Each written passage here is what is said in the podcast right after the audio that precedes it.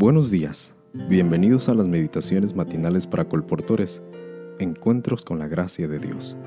El título para hoy 5 de febrero es Se abren puertas en Gabón, parte 2. El texto se encuentra en Apocalipsis 3.8 en la nueva versión internacional. Conozco tus obras, mira que delante de ti he dejado abierta una puerta que nadie puede cerrar.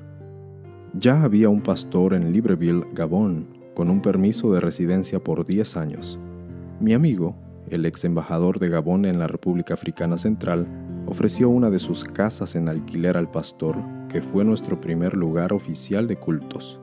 Después de un tiempo, este embajador fue designado ministro del Interior.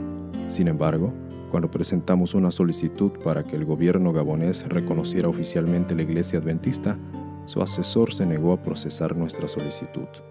Por consiguiente, acompañé al pastor a una reunión con el ministro del Interior nos dio una nota pidiendo que el director de la unidad de investigaciones procesara nuestro pedido. Este director, después de examinar nuestro legajo, sacó de su gaveta un periódico con un titular en primera plana. Cuidado con las sectas. La lista de sectas incluía a Sung Myung Moon, una secta budista, y a los adventistas del séptimo día. El hombre concluyó solemnemente. Por lo tanto, no podemos autorizarlos para entrar en este país con sus enseñanzas. Pueden retirarse. Al ponernos en pie para salir, le dije, por favor, señor, permítame mostrarle algo. Abrí mi portafolio y comencé a hacerle la presentación de nuestros libros sobre familia, salud y educación. Se interesó mucho y los compró allí mismo en efectivo. Entonces le dije, permítame mostrarle algo más y abrí uno de los libros que acababa de comprar y le mostré los muchos países del mundo donde la iglesia adventista estaba representada y donde Gabón también tenía embajadores diplomáticos. Le expliqué sobre el sábado y le mostré en base a la Biblia que el hombre no tiene autoridad para eliminar o cambiar lo que Dios ha dejado escrito. Después de mostrarle varios pasajes, resumí, Señor, nosotros no somos una secta nociva sino un grupo de cristianos que quiere vivir de acuerdo con las enseñanzas de Jesucristo.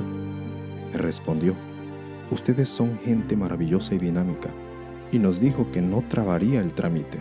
Llenó el formulario y firmó el documento. Poco después, en 1979, la Iglesia Adventista del Séptimo Día fue reconocida oficialmente por las autoridades de Gabón. Dios usó un colportor de Camerún para permitir que nuestra iglesia difunda su mensaje en la República de Gabón.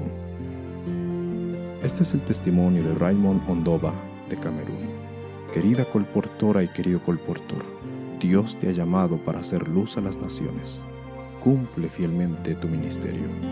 Feliz día.